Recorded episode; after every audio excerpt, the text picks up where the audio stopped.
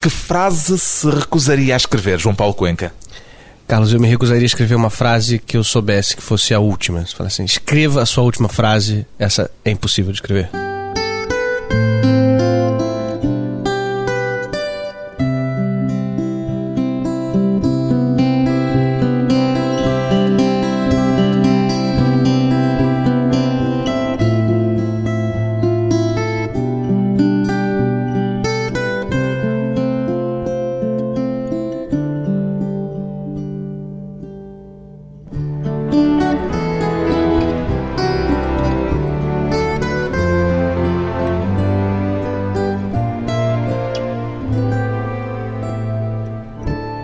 Paulo Cuenca, 30 anos, escritor, que danos irreparáveis é que Dostoiévski provocou em si, João Paulo Cuenca?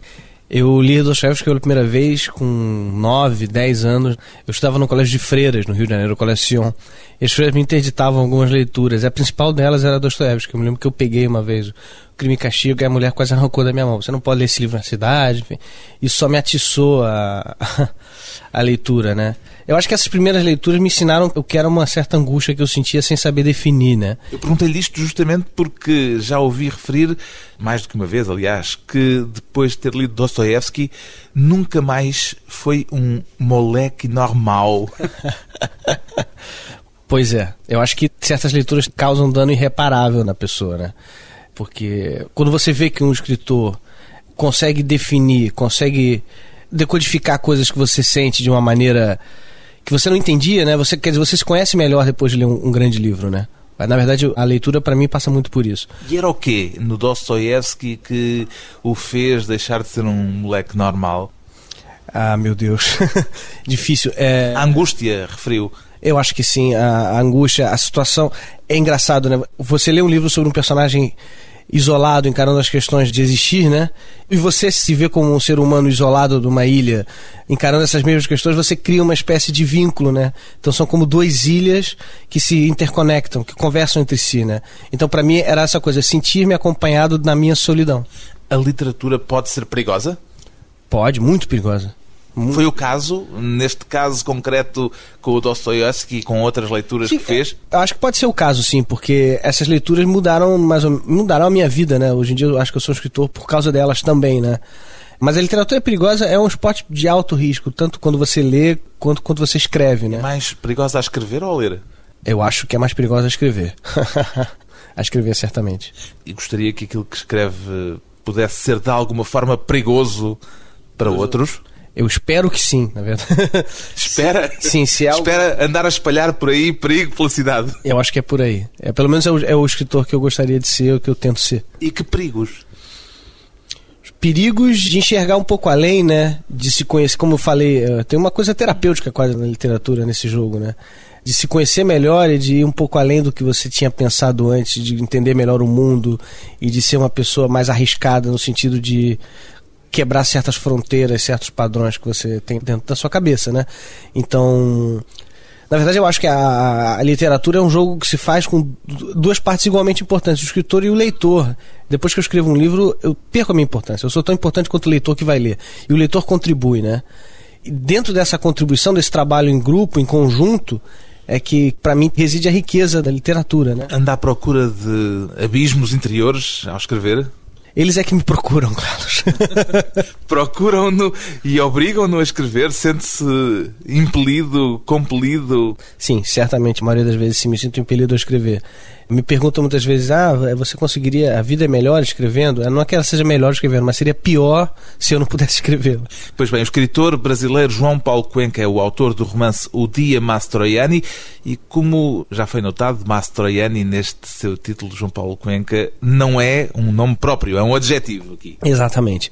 Eu estou usando o nome do Marcello Mastroianni como um adjetivo para, enfim, definir um dia que se passa participando por uma cidade inventada, linda, com belas mulheres, se perdendo pelas esquinas, um dia de fruição absoluta, tomando dry martini, aberto ao acaso. Então esses personagens, eles realmente...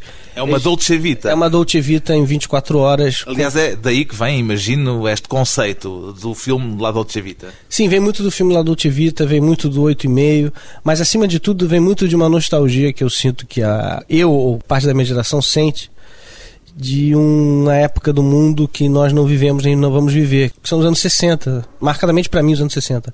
Então, eu acho que esses personagens todos eles têm uma nostalgia roubada dessa época e dessas cidades fantásticas da, da Itália, da Via Veneto nos anos 60, de Paris, enfim, tem, o livro carrega além de referências literárias, referências ao cinema.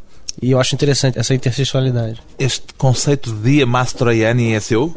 Na verdade, é uma piada interna que eu tinha com os amigos. É, é uma coisa geracional. É, de alguns amigos, um grupo de amigos. A gente estava, de repente, no Rio de Janeiro e tomando na praia e daqui a duas horas a gente se via numa cobertura tomando dry martini, vendo o mar lá longe com uma festa de modelos, enfim, aí a gente falava, ah, esse é um dia mastroiano, tá ficando mastroiano esse dia, e você de chinelos ali, de sandálias havaianas. Quer dizer, os chinelos e as sandálias havaianas se calhar não é propriamente o que quadra melhor com a ideia do dandy Pedro Caçavas. É, o Pedro Caçavas seria um Mastroianni, ele, o dia Mastroianni do Pedro Caçavas Não teria é mais, Havaianas. Não teria Havaianas, ele é mais dandy do que eu e os meus amigos, certamente.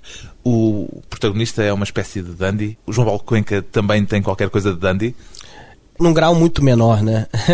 Eu gosto da ideia de eles no início do livro, né? Eles começam o livro numa cidade que parece muito com o Rio de Janeiro, num lugar que parece muito com Copacabana, e depois em um momento que é o seu lugar, quer dizer, foi pelo menos o lugar do seu livro anterior, do, é, do primeiro romance, que todo se passa dentro de Copacabana, que é um bairro muito peculiar do Rio de Janeiro. E, enfim, a partir do momento que eles se vestem, eles botam o terno e a gravata, e eles botam esse terno e a gravata simplesmente porque eles querem viver um dia masturano. Não existe nenhum motivo que os leve a vestir o terno, o fato, né? E aí, enfim, eles botam esse fato e a cidade se transforma. Era isso que eu estava querendo chegar. É, ela se transforma a partir do momento que eles usam a roupa. Então tem a roupa, ela entra como uma espécie de poção mágica ali dentro daquela narrativa. Já li que escreveu, ou começou a escrever o Dia Mastroianni com a intenção de fazer um livro divertido. O resultado final não me parece propriamente divertido. Não seria a palavra. A comédia não é a palavra imediata que me ocorre. Há qualquer coisa de amargo neste livro porque é que o livro se transformou entre aquilo que era a sua intenção e aquilo que é o resultado, pelo menos que eu li? Carlos, é, na verdade, é, realmente, eu, quando eu comecei a escrever esse livro, eu queria escrever um livro lúdico, que fosse engraçado para mim, me divertisse. E me divertiu até certo ponto. E é engraçado. É engraçado, tem, mas... Vai é... ter essa componente lúdica, mas depois vai adensando uma componente de, ácida. É, é, esse humor que eu quis criar acabou sendo um humor muito sarcástico, muito ácido, muito cítrico. E no final, realmente, os personagens, ou pelo menos o Pedro Caçavas, é invadido por um, uma melancolia do tamanho do planeta, né, Terra. E, enfim, mas é. É Dostoiévski outra vez a fazer estragos? É, aí ele aparece de novo. Mas é, é, a gente nunca consegue escrever o livro que a gente quer escrever, né? A Gosta de perder o controlo do livro que está a escrever? Gosta disso? Eu gosto muito dessa sensação. Se eu soubesse o final do livro, eu realmente não começaria a escrevê-lo. Muitas vezes deixei de escrever livros porque sabia como terminaria, eu sabia com detalhes. Tem escritores, amigos meus, colegas meus, que fazem planejamento, tem os capítulos todos planejados e tal. Eu detesto isso, eu gosto de me deixar levar pelos personagens. Isso aconteceu durante a escritura desse livro. Eu realmente, eles viravam uma esquina, eu não sabia o que aconteceria. Eu começava a descrever a porta de um lugar sem saber o que teria dentro do lugar. Quer dizer, eu ia sendo um pouco levado por eles. E eu gosto dessa sensação. Eu acho que a gente escreve para descobrir. Na verdade, o processo de escritura, para mim, é uma descoberta. Uma descoberta de uma história que eu estou escrevendo, uma descoberta de mim mesmo, uma descoberta do mundo. Enfim, se eu soubesse a chegada, eu não conseguiria. Por isso que eu falei da última frase, né? Se eu soubesse que era a última, não, não conseguiria. Não conseguia escrever, não queria escrever. Pedro Caçavas, a personagem do seu romance, tem 21 anos. O romance reflete, tem nele alguma memória do que foram os seus 21 anos, João Paulo Cuenca? Certamente tem a memória dos meus 21 anos, de dias e meses e uh, talvez anos desperdiçados, né? Nessa melancolia, nesse bom vivan, mas assim, um bom vivan que imagina muito mais do que tem, né? E também num retrato de uma geração, que eu acredito que isso acontece no mundo inteiro, de pessoas com pretensões enormes e desproporcionais ao que realizam. Isso... Então é uma, é uma geração de escritores sem livros, músicos sem discos, cineastas sem filmes. E, e essa... Gênios avant la lettre. Exatamente, gênios avant la lettre que tem essa postura de grandes artistas, de grandes realizadores, mas que não conseguem fazer nada, né? E eu acho que isso é um pouco o que acontece no mundo inteiro. Eu sinto isso, que eu viajo, eu vejo, eu consigo identificar em todos os lugares essa faixa, né? E o Pedro Caçavas e o Tomás Anselmo, que são os protagonistas desse livro, eles se encaixam perfeitamente nisso, né? O Pedro Caçavas, sujeito de pretensões mastodônticas, que não faz nada, ele fica vagabundando para essa cidade, mas se achando um gênio. Inclusive diz que ele sabe que seria tão bom se escrevesse que não precisa. O Tomás Anselmo, que é bastante mais ingênuo e é, menos ácido. É o Sancho Pança do. Quer dizer que há aqui também uma referência um pouco, a um essa dupla é. do Don Quixote? É um pouco, sim. Mas em algum momento eles trocam o, o, papel, né? Porque o Tomás Anselmo, ele acaba que fica com as moças. Eu não posso contar. Pronto, claro. Mas enfim. Que cidade é esta? Já disse que no início é um bocadinho de Rio de Janeiro, mas depois deixa de ser é uma cidade que é descrita como caleidoscópica e impossível. É, eu acho que é um mosaico de paisagens essa cidade. É uma mistura de Cairo com Tóquio, com São Paulo, com Paris, com Praga, com Lisboa. Tem Lisboa com... também? Tem Lisboa, certamente. Enfim, isso pode ser lido de diversas maneiras, né? Uma das graças para mim do livro é essa, que você tem diversas leituras. Pode ser lido como uma alucinação dos personagens, porque a primeira parte do livro é narrada do ponto de vista de um deles, do Pedro Caçabas pode ser visto como realmente essa cidade. Cada vez mais eu acho que as cidades têm cidades dentro delas, né? Você vai as cidades, por exemplo, você vai em São Paulo, tem um, tem um bairro chinês. Você entra num restaurante japonês em São Paulo, você e as pessoas falam japonês. Você entra num restaurante japonês em Londres, as pessoas falam japonês. Você entra num restaurante português em São Cristóvão, que é um bairro muito tradicional do Rio de Janeiro, as pessoas falam português de Portugal. então você tem as cidades dentro das cidades. É uma marca da contemporaneidade para mim. Eu acho que esse livro expressa um pouco isso. Essa mistura, essa cornucópia de cidades numa só. Uma espécie de alucinação urbana. Depois de uma breve pausa, voltamos com o autor do romance O Dia Mastroianni, João Paulo Cuenca e a geração dos blogs.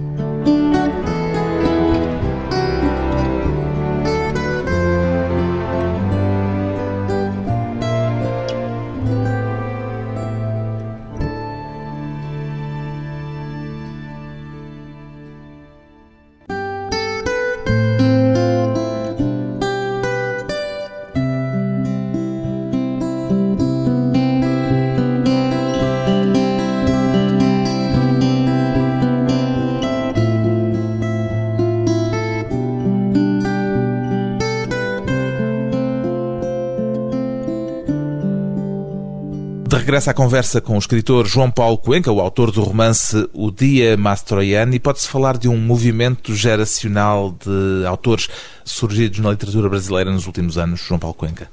Pode sim. Eu acho que existe esse movimento generacional, mas ele não é estético, no sentido de que não, esses autores não. Não têm nenhuma cartilha prévia Exatamente. em termos literários. Não existe nenhuma cartilha, nenhum acordo, nenhum manifesto.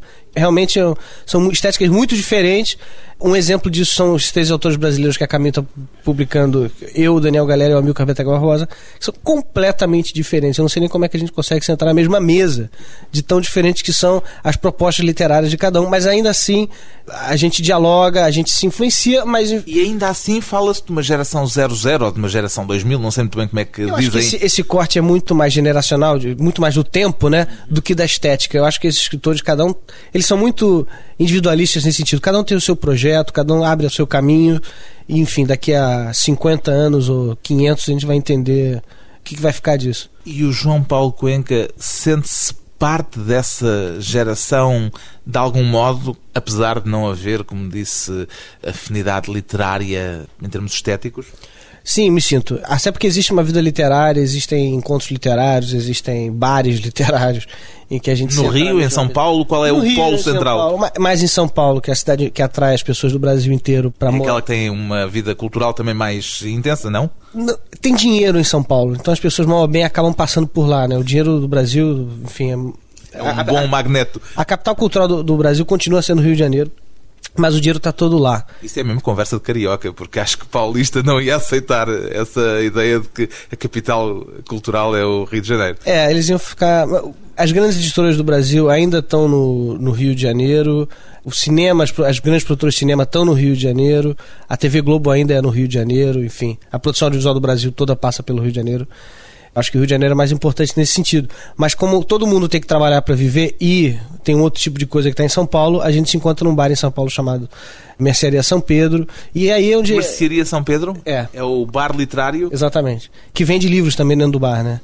Enfim, e ali existe uma vida literária. Eu me e há tertúlias, fazendo... há apresentações, sim, sim. há conversa... Há conversas, há intrigas, há brigas, Intriga? há ódios. Há, há muita briga, muita intriga muita, na literatura brasileira de hoje. Muita briga, muita briga. É, eu acho divertidíssimo. Briga boa ou briga mesmo, às vezes, é, briga... séria? Não, nada sério não, nada sério. É porque... É e isso é um dos perigos da literatura, é que se você a literatura tem um lado, o meio literário tem um lado muito amesquinhante, né? As pessoas podem ficar se seduzem muito pelo brilho de ter uma resenha no jornal, de ter um livro publicado, enfim, e aí o, o ego cresce desproporcionalmente à realização, como acontece com o nosso amigo personagem Pedro Caçavas do meu romance, né? O João Paulo Cuenca é, nesta geração, uma das vozes mais reconhecidas e que tem tido maiores favores da crítica. Não sei se aceita a formulação deste modo. Acho que é, talvez sim. E é, também. Para a desgraça de todos os meus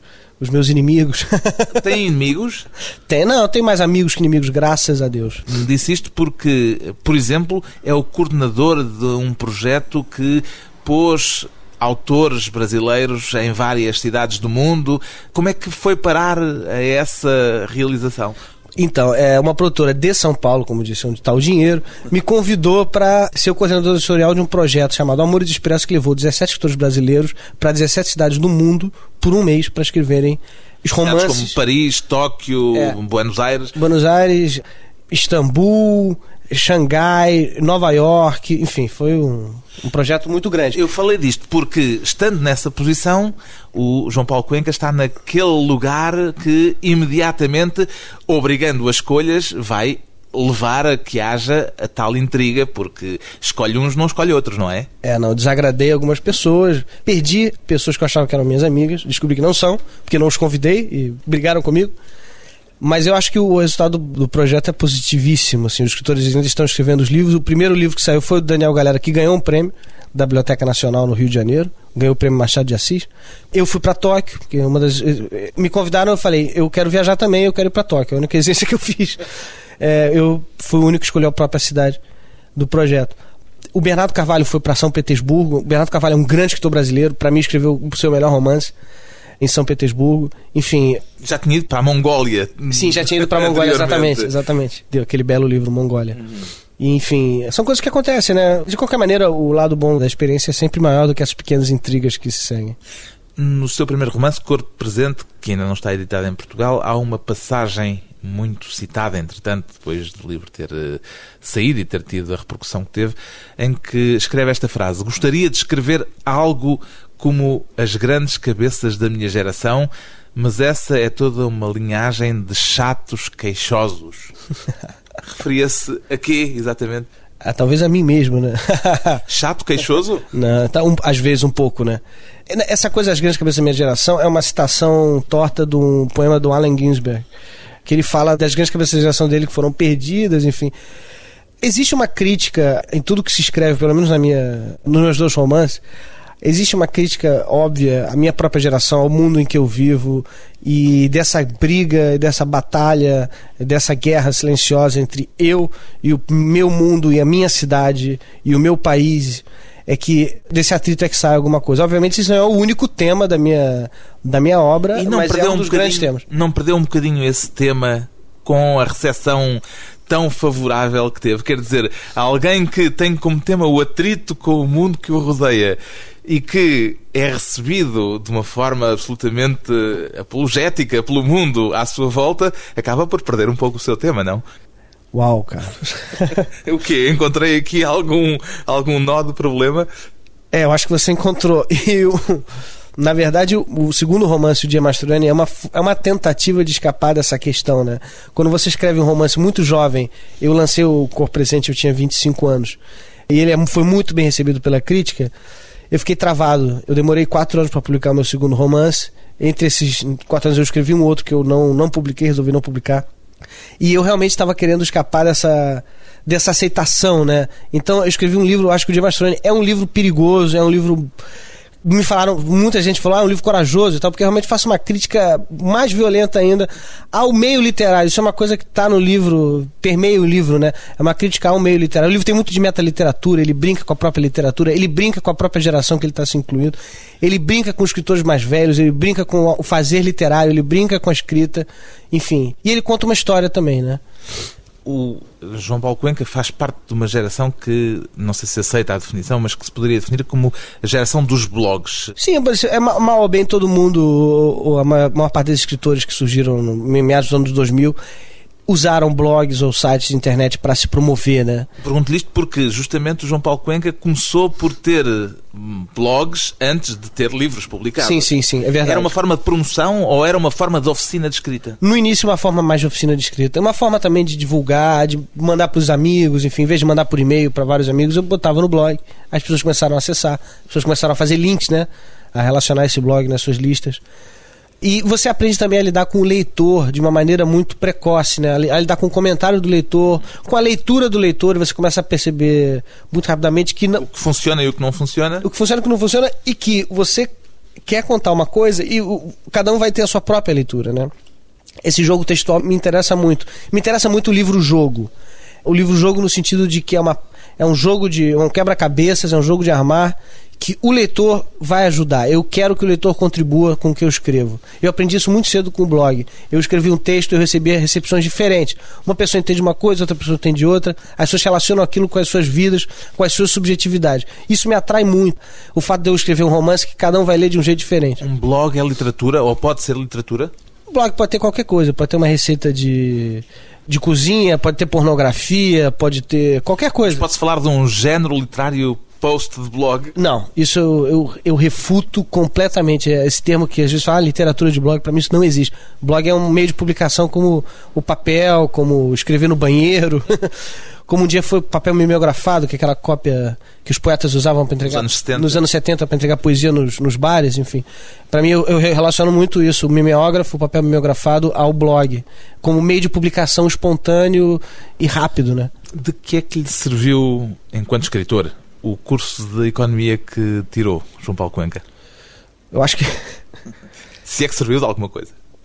No início, comecei a escrever meu primeiro romance, eu escrevia no, no trabalho. Eu trabalhava num, num, banco e depois numa pesquisa de energia elétrica na universidade. E me servia porque eu tinha tardes eu contratava os meus amigos como estagiários, eles trabalhavam para mim, eu tinha tardes livres, eu ficava escrevendo dentro do escritório. Mas o saber teórico do curso de economia, que, enfim, que seria muito interessante se eu quisesse ser um economista, não me serviu de nada. Foi para a economia por engano? Fui, eu tinha a fixação de que eu deveria ter dinheiro, né?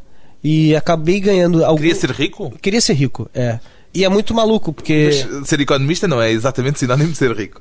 Ah, mas eu tinha uma fantasia de que eu começaria a trabalhar no mercado de valores e, e ganharia muito dinheiro rapidamente. um corretor que e com 30 sabia anos compraria as um regras do sistema. Exatamente, exatamente. Eu tinha um plano de que com 30, 30, 35 anos compraria um barco para ir trabalhar. Ficaria viajando.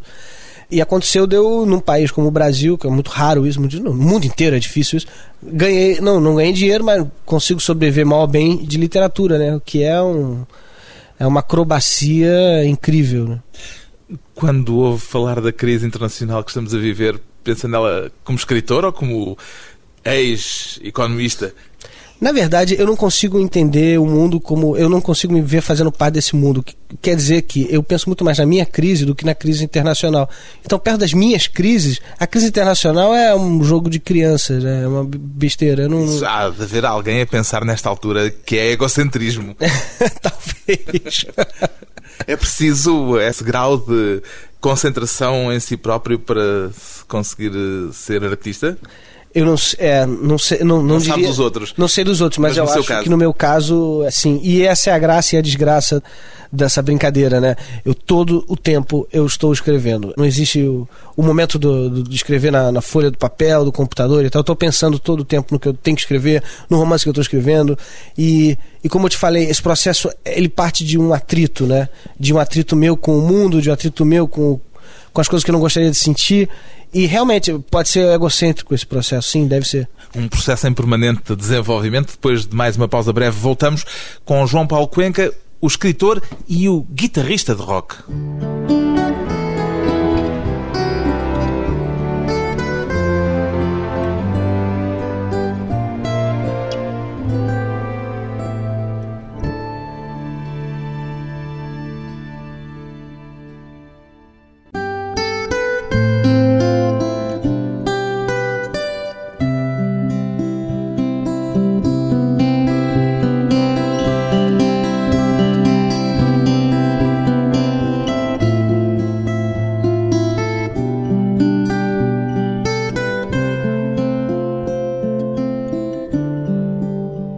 Convidado hoje para a conversa pessoal e transmissível, o escritor brasileiro João Paulo Cuenca já desistiu da música, João Paulo Cuenca?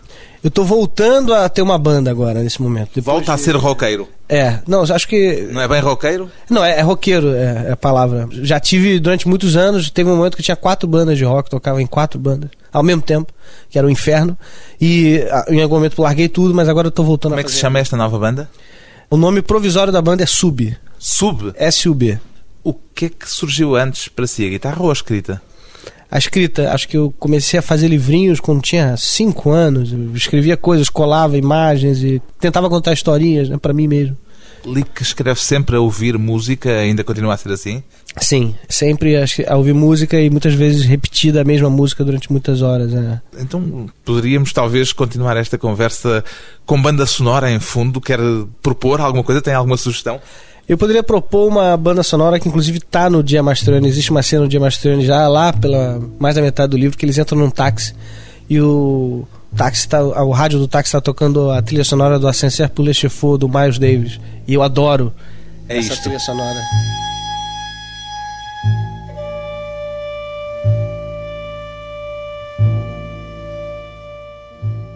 Miles Davis a acompanhar-nos nesta conversa. É isto também que houve para escrever ou apareceu no Dia Mastroianni um pouco inopinadamente e por acaso? Ouço muito isso. O Dia Mastroianni também eu escrevi muito ouvindo Keith Jarrett, que é um pianista de jazz que eu amo. Eu realmente gosto, coleciono o Keith Jarrett. Quer dizer, isto é jazz, nada disto tem muito a ver com essa vertente roqueira é, não, que realmente. o guitarrista João Paulo Cuenca cultiva enquanto músico. Exatamente. Não, eu acho que se eu fosse um sujeito aplicado, eu seria um músico de jazz, eu seria um poeta, não um prosador que toca guitarra numa banda de rock. Ah, quer dizer que atribui mais importância à poesia do que à prosa? Não é mais importância, é mais, mais dificuldade. Valor? Não, não, valor tampouco, mais dificuldade. São, para mim é uma coisa mais difícil. E o jazz mais difícil que o rock? Certamente. E escreve com o iPod nos ouvidos ou com a música mesmo, para toda a gente que estiver por perto? Normalmente com o iPod. Eu escrevo muito na rua, eu gosto de levar o computador para o café e fico com fone de ouvido, porque também não, não, não, consigo ouvir as pessoas, me incomodam. E eu entro num, grau de alienação do mundo que me cerca, eu posso ficar 8 horas no café. Escreve Já fiquei 10 horas cafés? no café. Escrevo. E deixam-no estar esse tempo todo no café? Sim, sim. porque já me conhecem, os cafés que eu vou. Uhum. Tanto quanto sei, apesar dessa influência da música e apesar de ser escritor, nunca juntou uma coisa e outra. Nunca pôs letras eh, suas em músicas de bandas suas? Não, é agora com 30 anos eu estou começando a, a, fazer isso. Depois de, de realmente ter tocado guitarra e gravado disco como guitarrista, mas era guitarrista solo, quer dizer. Como é que começou a tocar guitarra elétrica? Ainda no, no segundo grau na escola. Tinha fascinação por alguma imagem iconográfica de algum grande guitarrista que fosse para si particularmente especial? Nessa época é, eu via muito Jimi Hendrix e eu via também eu era um adolescente dos anos 70, né? Nesse sentido. Porque eu só via hard rock, eu só via música dos anos 70. Então. Comecei a tocar guitarra por causa de Jimi Hendrix, certamente. E as leituras? Já falámos do Dostoevsky. Que outras leituras é que as freiras do colégio impediam de ler que lhe espevitaram o apetite para a leitura? Um pouco mais tarde do que é, o Dostoevsky foi Nabokov, Kafka. É... Eram leituras proibidas no colégio? Eram leituras proibidas, certamente que sim. E a Machado... Lolita, imagino que e não Machado, fosse Machado, uma leitura Machado de Assis, recomendada. E Machado de Assis que não era proibido, mas Machado é muito interessante porque você aprende Machado na escola no Brasil, e talvez aqui em Portugal também isso aconteça, e você aprende de jeito completamente errado, né? Você só vai entender o Machado, você entende a revelia da leitura que os professores querem te dar, né? É, Para mim, um dos principais problemas da, da, literatura, da recepção da literatura hoje em dia é o ensino da literatura, como os professores, ou como é o ensino, a pedagogia consegue afastar os, os leitores dos livros, né? Então, eu amava Machado, mas os professores falam de Machado e eles falam de jeito chato, né? E Machado é maravilhoso, é divertidíssimo Machado de Assis. Como é que acha ou como é que vê uma forma de falar, de incentivar a leitura de Machado de Assis ou dos autores sem esse peso, sem essa chateza? A literatura, ela faz parte do mundo, é uma manifestação do ser humano. O problema é que nas escolas você aprende literatura como uma coisa à parte, como uma matéria de escola. Então você primeiro lê a crítica para depois ler o livro. Então você lê, você recebe o livro com o intermédio da crítica, com o intermédio da teoria. E isso é muito chato. Na verdade, você tem que primeiro pegar o livro e pegar o livro como se você tivesse. Como se você tivesse. Você está lendo uma manifestação de um irmão, de um ser humano, de um sujeito que podia estar sentado aqui nesse sofá.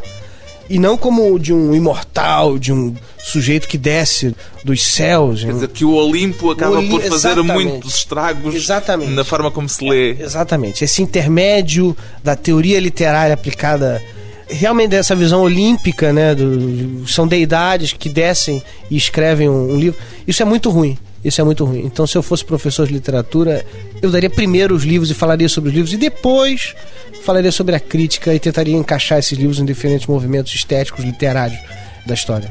Costuma escrever enquanto viaja? Muito, muito. Me ajuda muito. Tem escrito em Portugal? Sim, é, é, tive bastante ocupação por causa dos lançamentos, né? Mas quando eu posso, sempre escrevo. Me estimula muito viajar para escrever. E disse que o ajuda muito em que sentido? Eu tenho que escrever uma coluna semanal para o Jornal o Globo, né? E, e, quando eu viajo, normalmente escrevo sobre a viagem.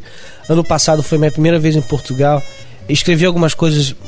Primeira visão de Portugal foi muito forte. Em que é, sentido? No sentido de que eu me senti em Portugal, quando eu cheguei aqui pela primeira vez, como um, uma pessoa impura. Eu acho que os, os, portugueses têm uma eles têm uma pureza, uma inocência que nós brasileiros perdemos. Nós conspurcamos a língua, nós falamos errado e nós somos quase eu me senti um pouco selvagem. E os portugueses não, eles têm uma pureza, eles têm uma leveza, eles têm. Eu me senti um pouco pirata. Eu me senti um pouco pirata aqui. Eu me senti. E é, é engraçado falar isso de um colonizado para metrópole, né?